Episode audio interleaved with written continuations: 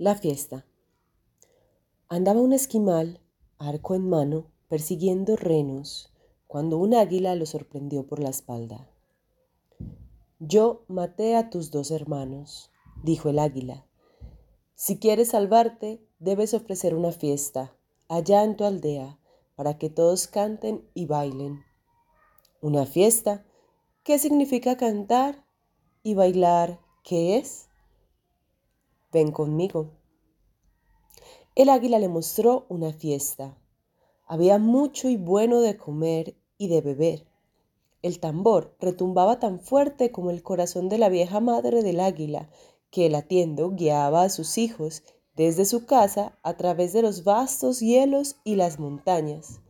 Los lobos, los zorros y los demás invitados danzaron y cantaron hasta la salida del sol. El cazador regresó a su pueblo. Mucho tiempo después, supo que la vieja madre del águila y todos los viejos del mundo de las águilas estaban fuertes y bellos y veloces. Los seres humanos, que por fin habían aprendido a cantar y a bailar, les habían enviado, desde lejos, desde sus fiestas, alegrías que daban calor a la sangre. La conciencia. Cuando bajaban las aguas del Orinoco, las piraguas traían a los caribes con sus hachas de guerra. Nadie podía con los hijos del jaguar. Arrasaban las aldeas y hacían flautas con los huesos de sus víctimas. A nadie temían. Solamente les daba pánico un fantasma que había brotado de sus propios corazones. Él los esperaba, escondido tras los troncos. Él les rompía los puentes y les colocaba al paso las lianas enredadas que los hacían tropezar. Viajaba de noche para despistarlos, pisaba al revés. Estaba en el cerro que desprendía la roca, en el fango que se hundía bajo los pies, en la hoja de la planta venenosa y en el roce de la araña. Él los derribaba soplando, les metía la fiebre por la oreja y les robaba la sombra. No era el dolor, pero dolía. No era la muerte, pero mataba. Se llamaba Canaima y había nacido entre los vencedores para vengar a los vencidos. La ciudad sagrada. Huiracocha, que había ahuyentado las tinieblas, ordenó al sol que enviara una hija y un hijo a la tierra para iluminar a los ciegos el camino.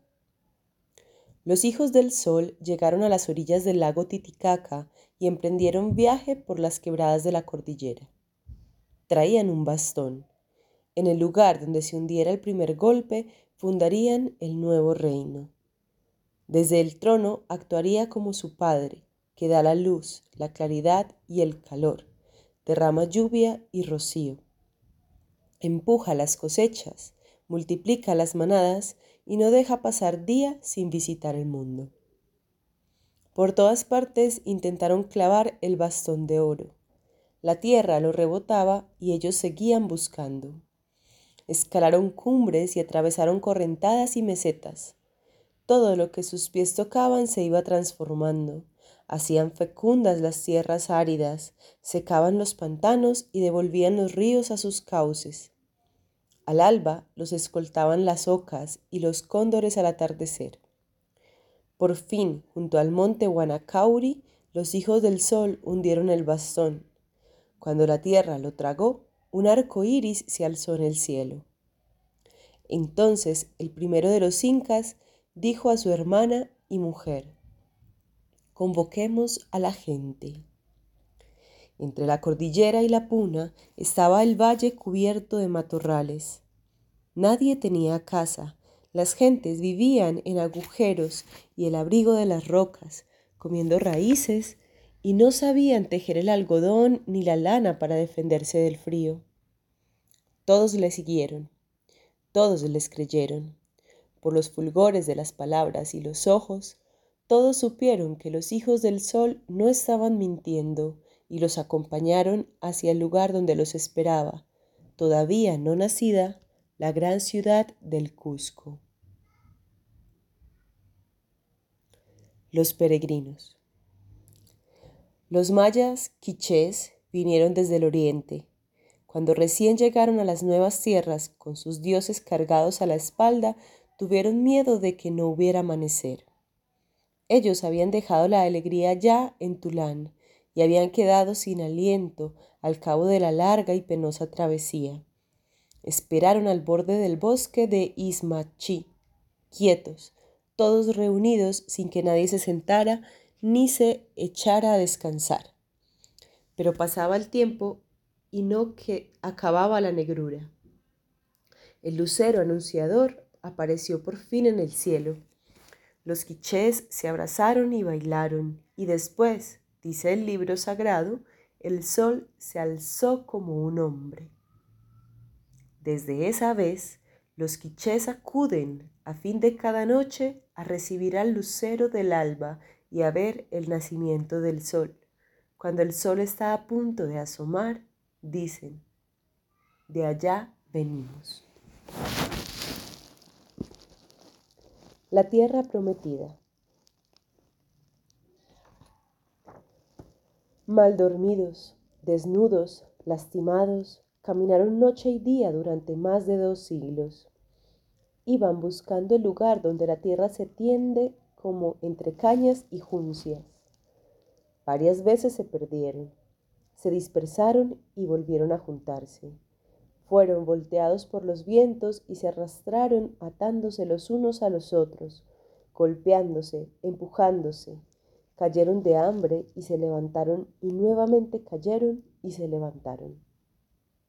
En la región de los volcanes, donde no crece la hierba, comieron carne de reptiles. Traían la bandera y la capa del dios que había hablado a los sacerdotes durante el sueño y había prometido un reino de oro y plumas de quetzal. Sujetaréis de mar a mar a todos los pueblos y ciudades, había anunciado el Dios. Y no será por hechizo, sino por ánimo del corazón y valentía de los brazos. Cuando se asomaron a la laguna luminosa bajo el sol del mediodía, los aztecas lloraron por primera vez Allí estaba la pequeña isla de barro sobre el nopal, más alto que los juncos y las pajas bravas. Extendía el águila sus alas. Al verlos llegar, el águila humilló la cabeza.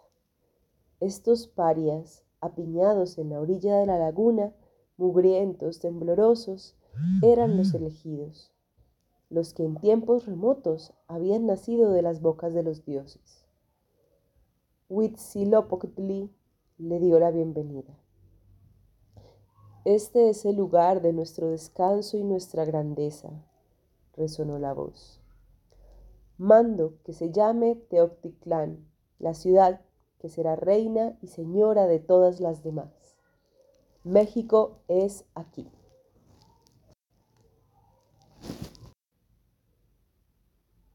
Los peligros.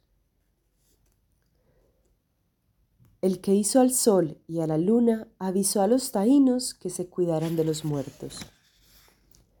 Durante el día los muertos se escondían y comían guayaba, pero por las noches salían a pasear y desafiaban a los vivos. Los muertos ofrecían combates y las muertas amores. En la pelea se esfumaban cuando querían y en lo mejor del amor quedaba el amante sin nada entre los brazos. Antes de aceptar la lucha contra un hombre o de echarse junto a una mujer, era preciso rozarle el vientre con la mano, porque los muertos no tienen ombligo. El dueño del cielo también avisó a los taínos que mucho más se cuidaran de la gente vestida. El jefe Kaisihu ayunó una semana y fue digno de su voz. Breve será el goce de la vida, anunció el invisible, el que tiene madre, pero no tiene principio. Los hombres vestidos llegarán, dominarán y matarán. La telaraña. Bebe agua, sacerdote de los Sius, soñó que seres jamás vistos tejían una inmensa telaraña alrededor de su pueblo.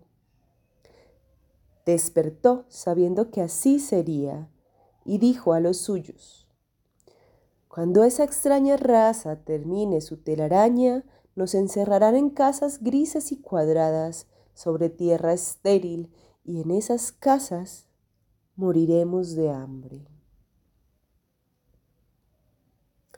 El profeta. Echado en la estera, boca arriba, el sacerdote jaguar de Yucatán escuchó el mensaje de los dioses. Ellos le hablaron a través del tejado, montados a horcajadas sobre su casa, en un idioma que nadie más entendía. Chilam Balam, el que era boca de los dioses, recordó lo que todavía no había ocurrido. Dispersados serán por el mundo las mujeres que cantan y los hombres que cantan y todos los que cantan. Nadie se librará, nadie se salvará. Mucha miseria habrá en los años del imperio de la codicia. Los hombres esclavos han de hacerse. Triste estará el rostro del sol. Se despoblará el mundo, se hará pequeño y humillado.